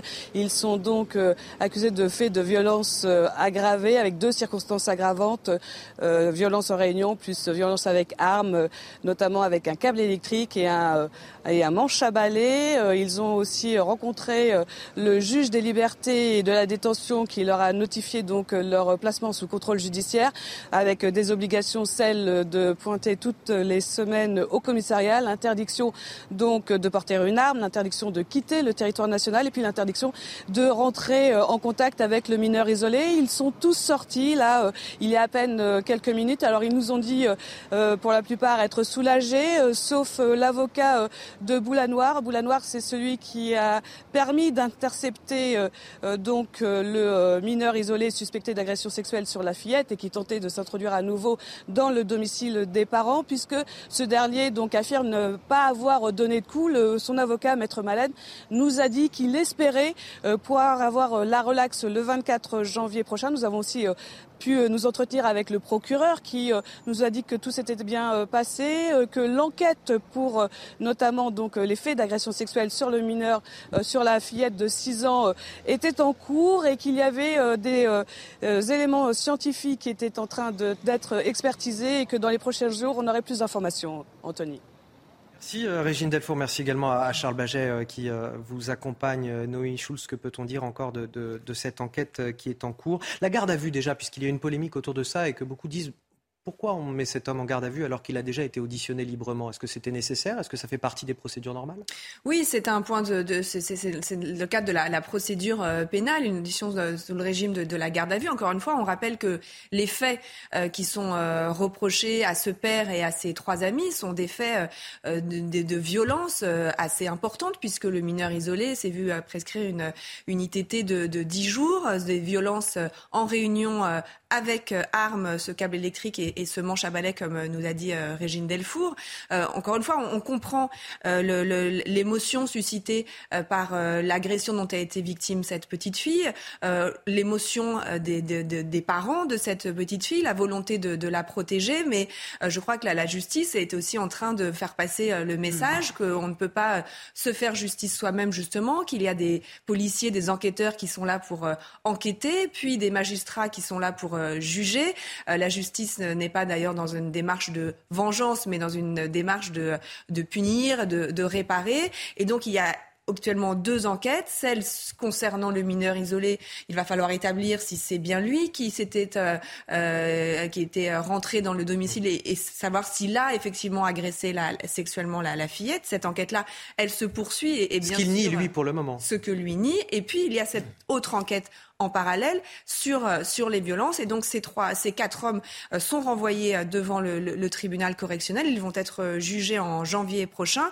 On précise que ce sont des hommes connus euh, des services de police et de justice. Là où je voulais en venir, effectivement, ils ont, semble-t-il, un, passé judiciaire assez chargé pour ça. Assez chargé, hein, c'est le, procureur de, la République de Roanne qui l'a euh, précisé, tous connus de la justice avec des casiers judiciaires très chargés, notamment pour trafic de stupéfiants. Le père de la fillette, notamment, a déjà été condamné en octobre 2014 à 4 ans de prison, dont un an avec sursis, assorti de 3 ans de mise à l'épreuve euh, pendant euh, 3 ans pour le braquage d'un bar tabac de Roanne avec des complices dont il n'avait jamais révélé le nom. Il avait également été condamné à une interdiction de paraître à Roanne et une interdiction de porter une arme pendant euh, cinq ans. Cet homme, donc, va être jugé pour les, faits de, violence qu'il a commis sur ce mineur isolé. Merci Naomi Schultz. Ça doit rentrer en ligne de compte, ça, le passé judiciaire de cet homme? À partir du moment où on est convoqué devant une juridiction pénale, forcément c'est évoqué. Euh, d'ailleurs, c'est souvent évoqué pour voir s'il y a une nature euh, peut-être plus euh, des condamnations pour violence avant. Mais en tout état de cause, là, c'est pour des faits très différents. Alors j'entendais qu'il y avait un avocat des, mises en cause qui voulait demander une relaxe. cette affaire est très complexe en fait, parce qu'elle appelle d'autres affaires. Je sais que le mineur a été incarcéré en attendant son, son enquête. et donc, ce qui est certain, c'est qu'au-delà de la relaxe, il y a aussi une autre option dont j'entends pas beaucoup parler, mais qui, peut être possible lorsque les faits ne sont pas contestés. Euh, il est aussi possible de demander, c'est une affaire qui me revient à Rouen, il y a peut-être dix ans de ça, où les euh, mises en cause avaient été condamnées en correctionnel avec une peine, et en, euh, en cours d'appel, ils avaient eu une dispense de peine. Vous pouvez être déclaré coupable, mais être dispensé de peine et ça peut ne pas être inscrit euh, euh, au casier. Donc on voit bien qu'il pourrait y avoir plusieurs solutions. Je ne dis pas que dans ce dossier précis-là, mais il n'y a pas que la relaxe aussi pour être dispensé de peine. Mais il est évident que le profil euh, de, de, l'ensemble des protagonistes va être étudié lors des différents procès tout va rentrer en ligne de compte en fait au moment du procès. Euh, bien sûr le, casier judiciaire euh, des, prévenus, mais aussi les circonstances de leur passage à l'acte. C'est-à-dire que les magistrats, ils vont prendre en compte le fait que c'est pas un passage à tabac d'un jeune qu'ils auraient croisé dans la rue en pleine nuit et ils auraient eu envie de, de, lui casser la figure, mais un jeune soupçonné d'avoir agressé sexuellement la fillette, qui à nouveau semblait rôder dans le quartier si ces faits-là sont établis. Et bien sûr tout ça entrera en ligne de compte au moment d'une de, éventuelle condamnation de la part du tribunal et, de, la détermination d'une peine ou pas, euh, puisqu'effectivement, il peut y avoir des, alternatives. est-ce que vous ne pensez pas, Noémie, que justement, pour le coup, ça, peut être inquiétant parce que ça peut être aussi une porte ouverte à d'autres euh, personnes qui peuvent avoir envie de faire justice eux-mêmes. Parce que moi, moi autant je, comprends hein, l'émotion que ça peut susciter. Euh, moi, je, je, serais, je pense, folle de rage si ça arrivait à ma fille. Mais en même temps, on ne peut pas. il faut, enfin, on appelle de nos voeux, en quelque sorte, à ce que ces personnes soient relaxées, parce que les faits sont d'une gravité et que ça touche en plus une enfant. Mais en même temps, moi, je m'interroge, est-ce que ça risque pas d'être la porte ouverte à d'autres faits similaires, où d'autres peuvent se, dire, mais j'ai le droit de faire justice Alors il me semble que l'avocat qui demande la relaxe, c'est parce qu'il euh, euh, il fait état de, il dit que son client à lui n'a pas porté de coups et que c'est la mm. raison pour laquelle il demande une relaxe.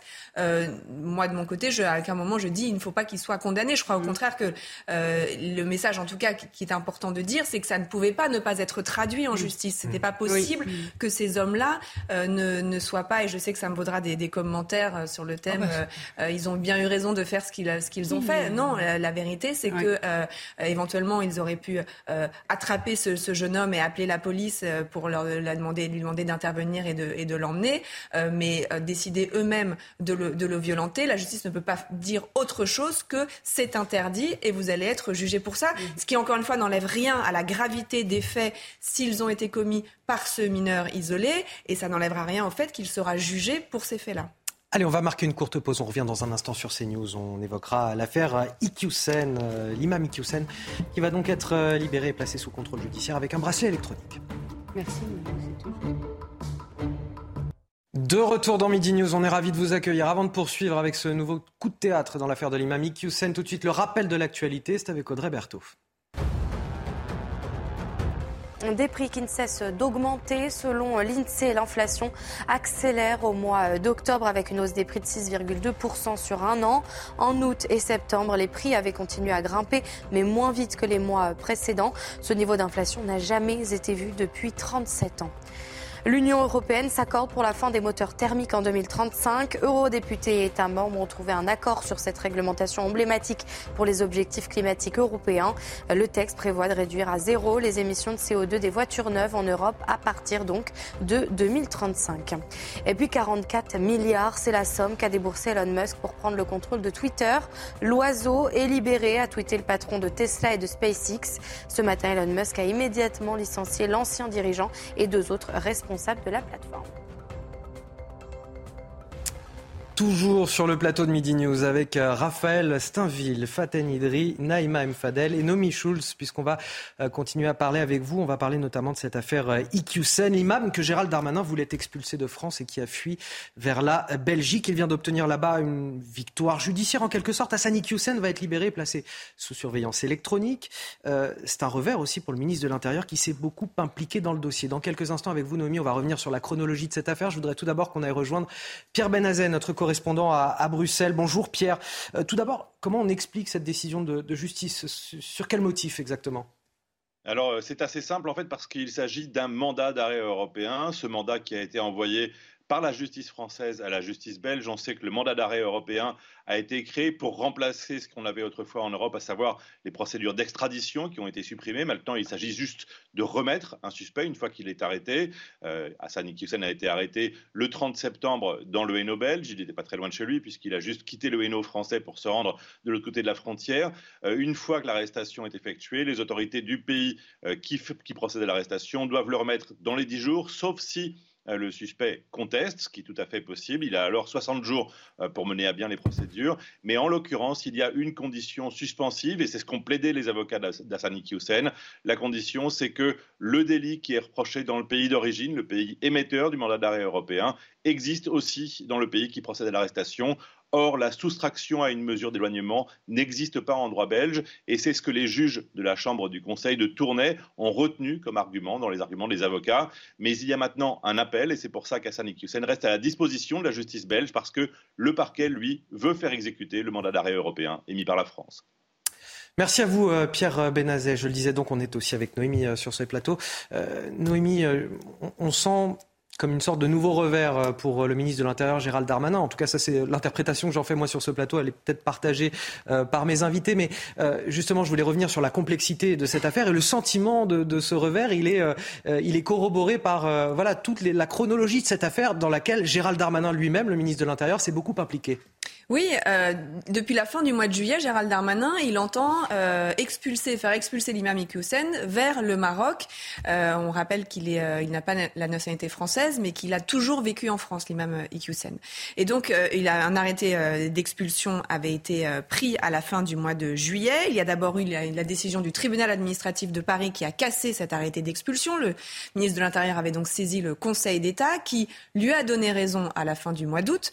il avait donc pensé donc que c'était bon, qu'il allait pouvoir euh, expulser euh, Hassan Hussein, mais au moment où les policiers se sont présentés euh, au domicile de l'imam, eh bien celui-ci n'y était plus. Il avait pris la fuite direction la Belgique. Nouveau revers à ce moment-là pour Gérald Darmanin, qui a donc décerné un, mandat d'arrêt européen, a demandé aux Belges d'arrêter l'imam Hussein et de le renvoyer en France fin septembre, donc euh, Hassan Hussein est arrêté en Belgique, mais là effectivement, euh, au moment de, de, de, décider ou non de le, de le renvoyer, euh, l'imam, avec ses, à travers ses avocats, conteste l'arrêté d'expulsion. Et le mandat d'arrêt pardon euh, européen et c'est là que la, justice belge dit en effet euh, que cet arrêté n'est pas euh, légal. Alors il y a effectivement le, fait qu'il n'y a pas d'équivalent en droit belge et puis il y a aussi le fait que l'infraction n'est plus vraiment caractérisée parce que pour quelle raison il est poursuivi en France à Sanik Hussein pour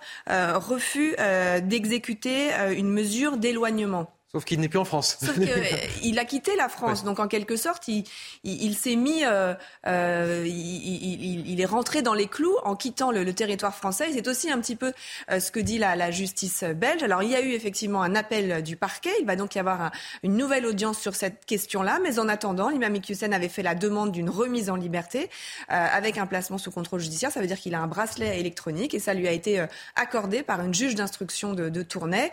Ça veut dire qu'en attendant donc la nouvelle audience, audience qui devrait arriver dans les prochains jours, prochaines semaines, eh bien, il ne sera plus euh, incarcéré. Pour autant, il n'est pas totalement libre de ses mouvements puisqu'il va donc devoir porter un, un bracelet électronique et qu'il devra rester dans un lieu de résidence qui a été déterminé euh, dans l'ordonnance de libération.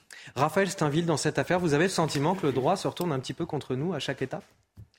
Euh, oui, je pense qu'on pour, pourrait le dire comme ça. Euh, en tout cas, pour Gérald Darmanin, il y, a, il y, a, quelque chose qui est de l'ordre du supplice chinois parce que euh, cette affaire, plus elle dure, plus elle est dévastatrice pour, pour son image. C'est-à-dire que en dépit de, de, l'énergie qu'il a pu mettre dans, dans, ce dossier pour parvenir à l'expulsion de l'imam euh, on voit que ce dossier, euh, durant, euh, c'est son image et sa, sa capacité à, à, pouvoir changer les choses, aller au bout de, de, des choses qui, qui, est remise en cause.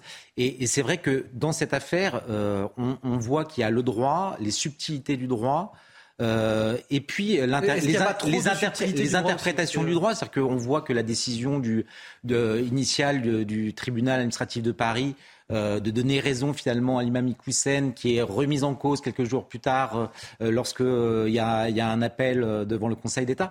Tout ça montre les subtilités euh, de notre droit et peut-être la fragilité de cet État de droit utilisé très largement par l'imam Iqwisen et ses conseils pour parvenir à, à, rester sinon euh, en France, du moins en Europe.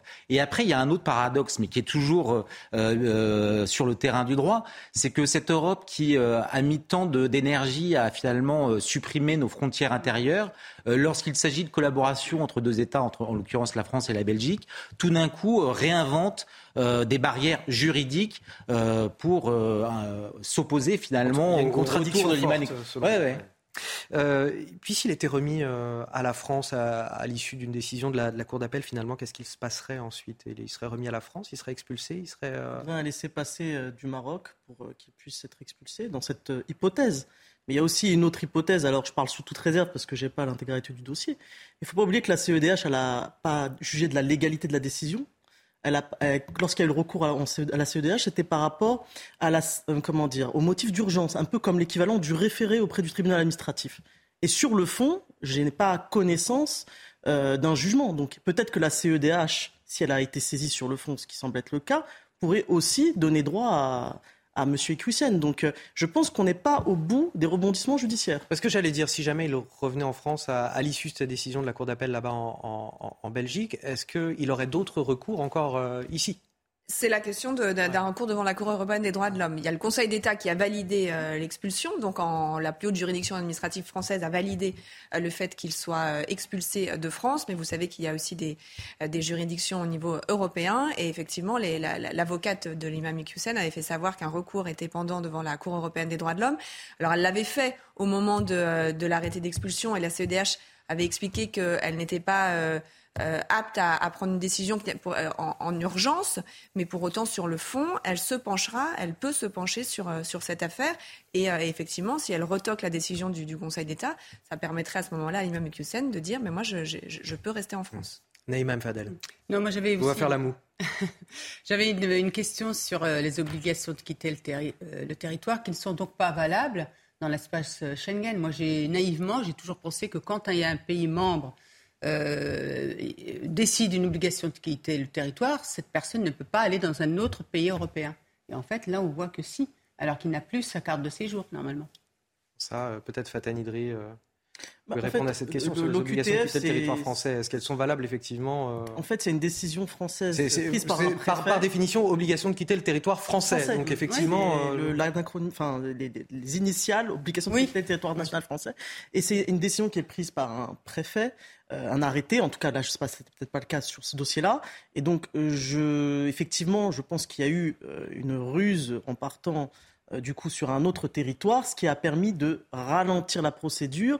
Et c'est pour ça que je pose la question de la décision sur le fond de la CEDH. Parce que du coup, là, je pense que... Non, en fait, moi, si je posais cette question, c'est qu'une carte de résident, carte de séjour dans un pays européen permet donc de circuler dans l'espace Schengen. C'est ce, que disait, ce que disait le, ministre, le, ministère de l'Intérieur quand euh, il a, l'imam Hussein a quitté la France pour la Belgique, c'était de dire qu'il n'a plus de, de papier mm. valable en France et dès lors il n'a pas non plus de papier euh, valable euh, en Belgique. Mais ça, à la limite, ça va être le problème mm. des Belges et, et c'est plus tellement le, problème des Français. C'est un revers pour le ministre de l'Intérieur, Naïm Fadel? Oui, je pense que quand même, là, ça devient, une, j'allais dire, un film. ça devient un peu d'autant plus que ça pouvait être une jurisprudence et que ça pouvait justement dissuader certains euh, imams de tenir des propos euh, oui, ça a été assez contre-productif. Euh, la pression euh, islamiste n'est pas prête de diminuer. C'est ce qu'indique une note choc des renseignements territoriaux publiée le 13 octobre et révélée ce matin par nos confrères de, de l'opinion.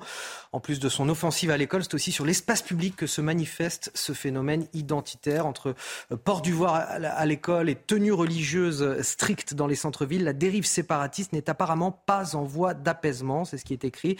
Les explications avec Augustin Donadieu et on en discute juste après sur ce plateau. Le service central du renseignement territorial alerte. Dans une note qu'a pu se procurer le journal L'Opinion, le SCRT en arrive à la conclusion que le repli identitaire se renforce en France. La frange fondamentaliste islamiste bénéficie d'un contexte favorable dont elle entend tirer profit.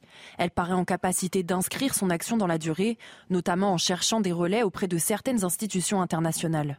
Référence directe au comité des droits de l'homme de l'ONU qui a condamné la France pour avoir interdit à une femme de porter son voile lors d'une formation dans un lycée. J'ai une technique pour les filles qui vont au collège, au lycée. Autre inquiétude formulée dans la note de 12 pages du service central du renseignement territorial, la hausse des signalements pour port de tenue ou signes religieux dans les écoles. La multiplication des atteintes à la laïcité en milieu scolaire est le signe de la banalisation de l'islam fondamentaliste par les jeunes générations de fidèles. L'éducation nationale publiera courant novembre son bilan mensuel des atteintes à la laïcité, après 313 signalements recensés en octobre. Raphaël Steinville, pendant la diffusion de ce sujet, vous me disiez, euh, cette note va loin dans, dans, dans, dans, la menace qui Oui, c'est-à-dire qu'à la fois on a l'impression de, de, de, qu'on nous redit des choses qui nous sont connues et pourtant cette note va encore par exemple, Sur les atteintes à la laïcité euh, à l'école, on a les chiffres. Il y a, cette offensive euh, numérique menée par, euh, par un certain nombre de mouvements. On a Gérald Darmanin qui a aussi appelé les préfectures à être très vigilantes sur les atteintes à la laïcité à l'école. Mais là, ce qui est pointé notamment du doigt dans cette, dans cette note et de manière très documentée et circonstanciée, c'est qu'on a par exemple à jouer les tours devant un lycée quasiment une police du voile. C'est-à-dire que les jeunes filles sont obligées de se présenter voilées. Euh, on leur demande de renoncer à ce voile ou à, leurs vêtements euh, euh, islamiques et elles ne peuvent s'y résoudre parce qu'elles se savent observées par des femmes qui observent le comportement de ces jeunes filles à l'entrée de leur collège et lycée. Donc c'est là où on voit que dans un certain quartier est venu se substituer à notre, à notre droit euh, des zones de non-droit ou d'un autre droit, d'un droit islamique. Et ça devient euh, très préoccupant parce que même les jeunes filles qui voudraient euh, pouvoir se conformer à, des, des, vêtements traditionnels sont dans l'obligation de, continuer à porter les vêtements islamiques qui leur sont imposés par d'autres. Donc il y, a ça, mais cette note va très loin, hein, très, objectivement, c'est très inquiétant. Euh, c'est la description que certains quartiers, euh, aujourd'hui, les, vêtements islamiques sont devenus euh, la norme, et quand le, les vêtements à l'occidental sont non plus la règle, mais totalement minoritaires, voire totalement exclus d'un certain nombre de quartiers, de banlieues et de grandes villes c'est très préoccupant, de cette euh, offensive islamique, qui, qui euh, et c'est décrit très bien dans, l'article de l'opinion, se déroule en, deux temps. D'une part, euh, une provocation, une offensive, et puis après, cette victimisation qui suit devant le tollé et les réactions d'un certain nombre de politiques et puis de commentateurs de la vie, de la vie tout court, qui, qui s'inquiètent de, de, ce, de, cette islamisation rampante. Et eh ben immédiatement, ce sera le deuxième temps, ce sera l'islam l'islamophobie qui sera brandie euh, comme, euh, comme une arme pour euh, faire taire ceux qui s'inquiètent de cette. Soutenu derrière par le droit européen ou Oui, bien évidemment. Fatani est-ce que ça, ça vous inquiète? On a le sentiment d'une croisade qui est menée par ces milieux islamistes. Non, ce qui, peut être très inquiétant, c'est au niveau de l'école, parce que justement, c'est un sanctuaire. Et la loi d'interdiction du, foulard au sein de l'école est venue justement faire en sorte que l'école soit parfaitement protégée. Et ce que j'observe, alors on l'a vu brièvement dans votre reportage, et il faut quand même être très attentif avec ça, c'est le, l'influence des réseaux sociaux avec une banalisation, un petit côté, euh, voilà, c'est pas tant là sur les, comment dire, euh, seulement uniquement les croyances, mais le fait que les réseaux sociaux rentrent dans ben, cette En tout cas, les milieux islamistes jouent sur un esprit de rébellion qui peut y avoir chez les jeunes, en tout cas pour s'appuyer là-dessus et les inciter à porter ces tenues C'est pour ça que je dis, euh, je pense qu'il faudra être très attentif et vigilant aussi sur la question euh, voilà, des réseaux sociaux, parce que ça, ça entraîne justement cette banalisation, cette volonté, surtout sur les milieux scolaires, bah, d'interagir. Donc il faut être très vigilant, être attentif. Mais malheureusement, c'est pas une question qui, est, euh, qui date d'aujourd'hui, c'est plus ancien, et il faut être très, très attentif pour pas que ça prenne de l'ampleur et stopper justement euh, ceci, et surtout, je le mets en exergue dans les, dans à l'école, parce que l'école, c'est le lieu où on doit être protégé, où justement vous êtes trop jeune pour que ça soit vraiment vos convictions, et donc il faut protéger les, les, les plus jeunes et éviter cette, euh, enfin, d'aller sur ce chemin-là. vous parliez des, des, réseaux sociaux, mais même plus largement Internet, avec de simples recherches sur, sur Google. Ce qui nous est dit, c'est que euh, une recherche avec des termes qui a un rapport avec l'islam renvoie à plus de 80% à des sites d'obédience salafiste. C'est assez ah bah incroyable qu'il n'y ait pas de, de, de, contrôle possible là-dessus sur ces résultats de recherche. Outils de la modernité, justement. Alors c'est ça qui est paradoxal, c'est que les salafs, ça renvoie autant à la vie du prophète et il faut s'habiller, soi-disant, comme s'habiller. Euh, comme on s'habillait du temps du prophète. Hein. Salaf, euh, c'est les anciens, et en même temps, ils, utilisent bien les, outils de la, de la modernité. Moi, je, rejoins ce que vient de dire euh, Faten, c'est qu'il faut continuer à sanctuariser l'école. Je veux dire, aujourd'hui, qu'est-ce que vous voulez faire s'il y a un effet mode aussi Il y a une volonté aussi d'appartenance, mais l'école, l'école, et je pense aussi que Malheureusement. Il faut, séparer l'école de, par exemple, le burkini dans les piscines ou les euh, hijabeuses dans le milieu sportif, par en exemple. Fait, là, vous voyez bien que, euh, concernant les hijabeuses ou les burkinis, qu'il y a une volonté politique, notamment de l'ultra-gauche, euh, de, de, leur faire euh, leur place. Mais au, au niveau de l'école, il y a une loi, il faut la faire respecter. Et il faut absolument que l'équipe éducative soit aussi vigilante, parce que le problème, c'est qu'on a eu aussi un regard beaucoup plus laxiste par rapport à des jeunes filles qui se permettaient ou des jeunes garçons de, de se permettre euh, de se détacher un peu de cette, de cette loi qui protège euh, les enfants. Et puis moi, je voudrais aussi souligner autre chose, c'est la, la, place et le rôle des parents. On n'interroge jamais la place et le rôle des parents. Est-ce que les parents sont convoqués justement parce que leur enfant... Est-ce que les parents ne sont pas surtout dépassés Mais, euh, sincèrement, euh, au-delà de ça. Dépassé ou complice, hein, Non, aussi, mais hein. au-delà de ça, en fait, Alors, le sanctuaire. complice, je ce que sais je pas, veux dire mais en par tout là, cas, euh... Anthony, il y a une sanctuarisation qu'il faut, il faut être vigilant par rapport à l'école. Dans mais... le cadre de l'école, on doit faire respecter la loi. Mais... Et s'il y a non-respect, comme pour tout non-respect, si on ne respecte pas le règlement intérieur, on doit être rappelé à ses responsabilités. La, Notamment... la note s'inquiète également du développement des, des écoles coraniques, euh, ce qu'elles appellent les, les, les madrasas fondamentalistes. Oui, alors ça, bien évidemment que c'est un sujet, euh, mais juste pour rester sur l'école républicaine euh, euh, telle qu'on qu peut la, concevoir aujourd'hui, c'est-à-dire qu'il faut bien prendre conscience que d'un côté, il y a l'offensive islamiste qui est, menée à travers les, les, ports de tenue traditionnels, abaya et autres camis, Et de l'autre côté, il y a aussi une... Alors, d'une part, une volonté d'un certain nombre de professeurs euh, qui s'organisent et qui combattent depuis très longtemps, et donc ce n'est pas nouveau, la loi de 2004, un certain nombre de syndicats qui euh, ont, fait, euh, ont fait de cette loi de 2004 contre le, le, port le contre le voile à l'école mm. euh, un cheval de bataille et mènent la bataille contre le, les proviseurs euh, et, et, donc viennent renforcer finalement en compagnonnage de route le, cette offensive islamiste. Et puis après, il y a un certain nombre de professeurs et de, de et de et de oui de, de proviseurs et de, et de professeurs qui aujourd'hui sont tétanisés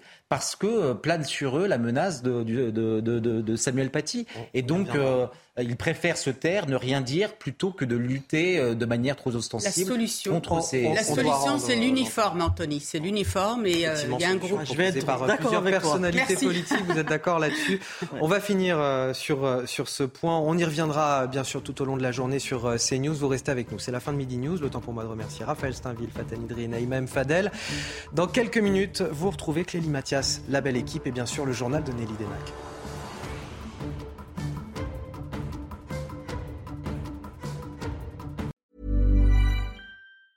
Normally, being a little extra can be a bit much, but when it comes to healthcare, it pays to be extra. And United Healthcare makes it easy with Health Protector Guard fixed indemnity insurance plans. Underwritten by Golden Rule Insurance Company, they supplement your primary plan, helping you manage out of pocket costs without the usual requirements and restrictions like deductibles and enrollment periods. So when it comes to covering your medical bills, you can feel good about being a little extra. Visit uh1.com to find the Health Protector Guard plan for you.